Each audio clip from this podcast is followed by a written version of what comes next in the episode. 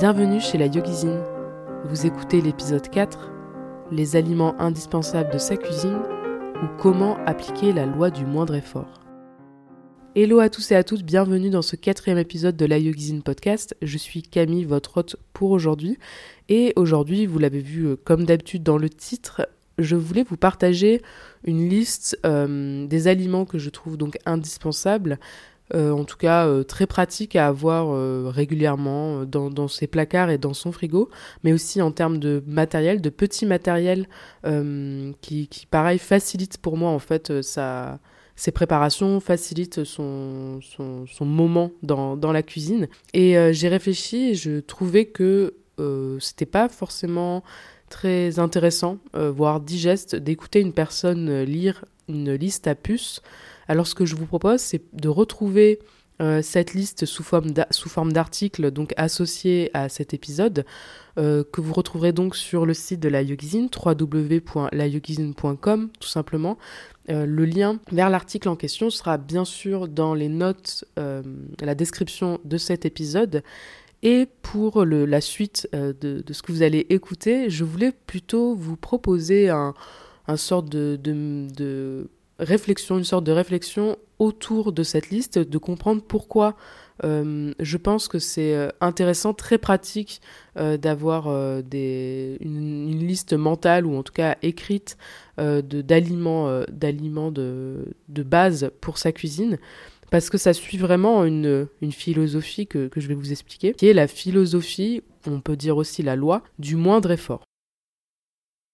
Le principe de cette philosophie du moindre effort, c'est de, euh, comme vous, l'aurez compris, générer donc le moindre effort euh, physique ou euh, même mental pour accomplir une tâche. c'est chercher en fait un sorte de mode d'économie d'énergie pour, pour le cerveau et pour le corps, pour, par exemple se consacrer à des choses qui sont peut-être plus importantes pour nous ou plus prioritaires selon sa journée. Et ça permet en fait, en, priorisant ce moindre effort, d'alléger sa charge mentale au quotidien. Parce que on peut, appliquer en fait cette, euh, cette loi, ces principes à des, euh, choses du, quotidien, à des tâches du quotidien que l'on répète, euh, que l'on répète donc régulièrement. Ça peut être sa routine matinale qu'on va par exemple bien cadrer pour en fait se réveiller et ne pas avoir à se prendre la tête avec qu'est-ce que je dois faire.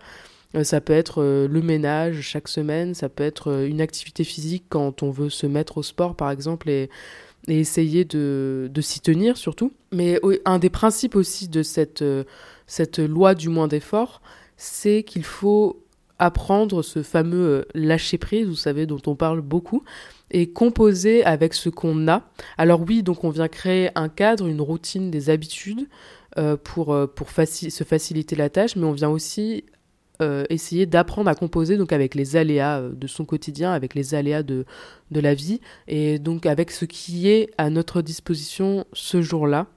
Et ça invite vraiment en fait à essayer de s'écarter d'une quête du parfait, de la perfection que l'on peut donc rencontrer euh, en cuisine pour raccrocher les wagons avec, avec le sujet de, du podcast. Mais l'intérêt profond, c'est de ne pas compter en fait que sur la motivation. Vous avez peut-être déjà entendu cette idée, mais euh, la motivation, vous avez dû en faire l'expérience, euh, ça va et ça vient, ça fluctue beaucoup. Alors du coup, compter que sur la motivation pour faire euh, des choses, c'est un peu compliqué, ou en tout cas c'est prendre le risque de ne pas faire ou de prendre beaucoup de temps pour, pour le faire, de se décourager tout simplement. Et donc à partir de là, quand on comprend que la motivation, c'est pas forcément le meilleur levier, ou en tout cas le levier principal à actionner, disons, euh, pour ces passages à l'action, euh, qu'ils soient petits ou grands, en fait, qu'ils soient au quotidien ou plus occasionnels. Désolé, je parle un petit peu avec le nez, peut-être que vous l'entendrez, je suis malade depuis quelques semaines. En application, cette loi, euh, cette philosophie du moindre effort, elle consiste à simplifier au maximum en fait les étapes pour accomplir euh, notre tâche donnée, c'est-à-dire faire en sorte que le temps entre la réflexion de euh, je dois faire euh, telle ou telle chose et l'action, donc le moment où on passe à l'action, soit le plus réduit possible. En fait, en limitant toute friction, tout obstacle qui pourrait nous freiner, voire en fait nous décourager. Donc c'est vraiment donc simplifier, se faciliter la tâche pour, euh, pour comme je vous disais un petit peu plus, euh, plus tôt, euh, vraiment alléger la charge mentale et, et se, donner un cadre pour ne pas avoir à, à, réfléchir vraiment comment faire telle ou telle chose. Et surtout, bien sûr, c'est la gratification à la fin. Ça, cette philosophie du moindre effort, elle, elle permet vraiment en fait de, donc de faire la tâche. Peut-être que ça ne sera pas parfait, mais au moins ça sera fait. Et de connaître un sentiment d'accomplissement malgré tout, parce que à la fin, ce qu'on veut, c'est surtout euh, euh, avoir fini son ménage, par exemple. Et donc, quand on l'a fait, euh, eh bien, on est bien content.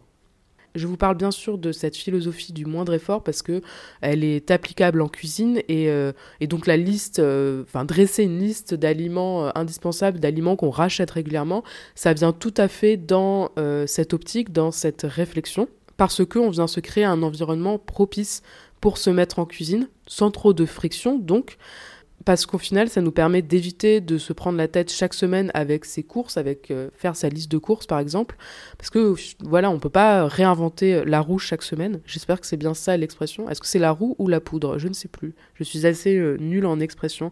Mais en tout cas, je pense qu'on a maintenant des vies un peu trop chargées. La plupart d'entre nous euh, travaillent, on a, un, on a un travail à temps plein, donc on ne peut pas consacrer toute notre vie à la cuisine. Donc il faut trouver des subterfuges pour s'y mettre quand même quand on veut cuisiner, quand on veut prendre goût à la cuisine, quand on veut faire des économies par exemple. Il faut trouver des subterfuges pour s'en sortir tout simplement. Cette loi appliquée à la cuisine, elle invite, elle induit euh, d'arrêter d'avoir peur, voire honte ou un peu des deux peut-être, de la répétition. Ce que j'entends par répétition, c'est en fait au final alterner, tourner autour des mêmes plats, pas forcément manger tous les jours la même chose, même si euh, il y a des personnes que ça ne dérange pas du tout. Donc si ça vous plaît, euh, franchement foncez, hein, c'est très bien aussi. Mais avoir une sorte de, par exemple, euh, sur une semaine, avoir 14 plats ou 7 plats euh, autour desquels, euh, sur lesquels vous revenez en fait. On peut venir faire quelques petites modifications simples en fait à partir de, de ces mêmes compositions d'assiettes, de ces mêmes plats.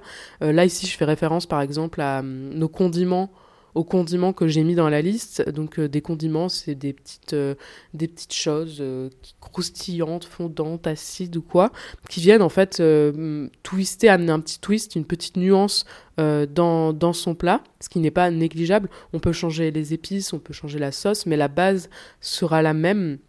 Et les ingrédients de base seront ceux qu'on retrouve dans notre liste, ceux qu'on rachète en fait chaque semaine pour, comme je vous disais, éviter de, de réinventer sans arrêt euh, euh, ces, plats. Je voulais vous donner d'autres avantages euh, à, la répétition dans sa cuisine. Ça permet bien entendu de perfectionner ses plats, sa création, de perfectionner donc sa cuisson, les cuissons par exemple des cuissons de céréales, de légumineuses, de légumes, mais également en fait des découpes, de s'améliorer aussi dans sa faculté, dans sa capacité à assaisonner les choses. Et parce que ce qui compte dans le fond, et là j'en viens vraiment aux personnes qui veulent se mettre plus à la cuisine, c'est surtout de pratiquer, c'est comme, euh, comme pour le yoga, euh, c'est surtout de pratiquer. Et la pratique va nous permettre donc d'améliorer sa technique, de prendre confiance en soi aussi, ce qui n'est pas du tout négligeable dans la cuisine, et aussi d'avoir une meilleure dextérité parce que c'est hum, la cuisine ça reste quand même un, quelque chose où on, voilà, on met les mains à la pâte, où on a besoin du corps, etc. Et parfois, il faut créer voilà, les, connexions avec ses mains. Et pour ça, il n'y a que la pratique, il n'y a que la préparation euh, qui, qui nous permettent ça, en fait, qui nous permettent cette amélioration. Il ne faut pas croire que si on répète tout le temps les mêmes plats, on va juste devenir euh, meilleur juste avec ces plats. Non, pour moi, en fait, dans la pratique de certaines préparations, ça, cette, pratique-là, en fait, elle va venir déborder d'une certaine manière sur le reste, euh, de par la confiance en soi, comme je disais, que, que, l'on va acquérir, que l'on va développer, mais aussi parce que on va mieux comprendre, en fait, on va acquérir une meilleure compréhension globale de sa cuisine à force de faire, encore une fois, à force de pratiquer. Et si ça doit passer par la répétition, il ne faut pas hésiter un autre avantage que je voulais mettre euh, en avant, c'est l'idée que euh, la cuisine peut devenir certains jours un moment pour soi, un moment introspectif. J'avais déjà fait référence à cette idée, et ce qui est une idée qui est un peu le, un fil conducteur euh, pour la yogizine. donc j'avais fait référence à cette idée dans l'épisode 2, il me semble, qui portait sur la, le manger en, en pleine conscience, mais j'y reviens un petit peu là-dessus, c'est que euh, par la répétition de plats, en fait, on s'autorise peut-être à se détacher déjà d'un résultat qui sera au final connu parce que à force de répéter, peut-être que ça sera plus ou moins similaire. On se détache aussi d'une recette, d'une certaine rigidité et euh, pour acquérir donc plus d'autonomie au final, mais aussi euh, la, préparation, ce qu'on prépare en fait devient un terrain de plus en plus connu, peut-être voilà vous savez la fameuse zone de confort. Euh, une préparation devient comprise, intégrée et surtout dans le corps parce que ça passe beaucoup par le corps, par la gestuelle, par les gestes. Et pour faire le parallèle avec le yoga, si, vous connaissez l'Ashtanga Vinyasa Yoga, donc c'est un, un, style de yoga où il y a une séquence, ce qu'on appelle une série, une séquence de postures en fait qui est répétée. Et quand on pratique l'Ashtanga Yoga, euh, l'Ashtanga Vinyasa Yoga, on va sans arrêt, enfin sans arrêt, façon de dire, on va euh, répéter cette même série avec quelques variations euh, en utilisant une brique ou autre. Mais en tout cas, on va répéter cette même série et à la fin, en fait, quand on l'a fait plein de fois, ça devient vraiment naturel. La séquence dans le corps, elle est tellement intégrée que ça devient instinctif. Et donc dans la répétition, pour euh, revenir à la cuisine, dans cette répétition-là, de permettre au corps d'intégrer euh, une gestuelle connue, d'intégrer une préparation connue, on peut peut-être trouver ce moment pour se concentrer donc sur ses gestes, mais aussi sur son expérience ce jour-là. Parce que la cuisine, comme, euh, comme sa pratique sur le yoga, qui passe par le corps, qui passe par par peut-être des, des, flots de pensée, etc., au moment de cuisiner. Dans... On peut venir trouver ce, cet instant pour prendre un peu de recul, prendre un moment d'observation euh, dans cette zone connue, dans ce cadre connu, pour se concentrer sur sa respiration, se concentrer sur les odeurs qui émanent de notre préparation, sur les textures euh, qui, se développent sous nos mains, et après manger aussi en pleine conscience si on le souhaite. Et ça, c'est ce que permet la répétition, ce que permet le, confort, la zone de confort, le, connu. Il y a cette liste que vous retrouverez sur le site, mais je vous invite bien sûr à trouver vos indispensables, parce que ce que je pense euh, être basique ne l'est peut-être pas pour vous.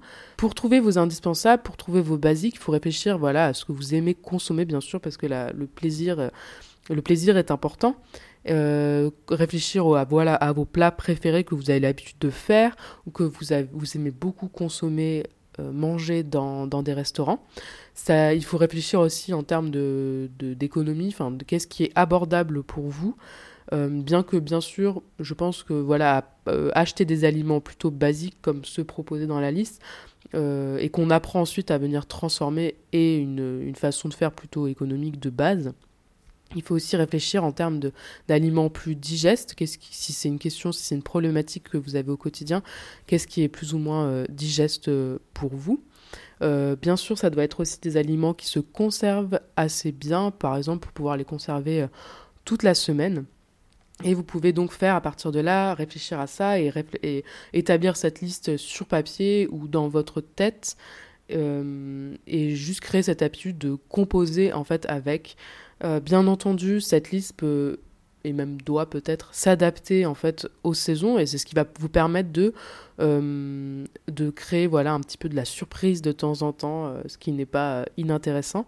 Et d'ailleurs j'en viens à, ce dernier point c'est que pour moi, voilà, il faut vraiment faire la différence entre la cuisine euh, du quotidien, la cuisine de tous les jours, et celle que l'on fait euh, pour certaines occasions. Les occasions sont peut-être un moment pour, euh, pour voilà, tester de nouvelles choses, passer peut-être un petit peu plus de temps, parce qu'on sait qu'on va faire plaisir à, notre tablé.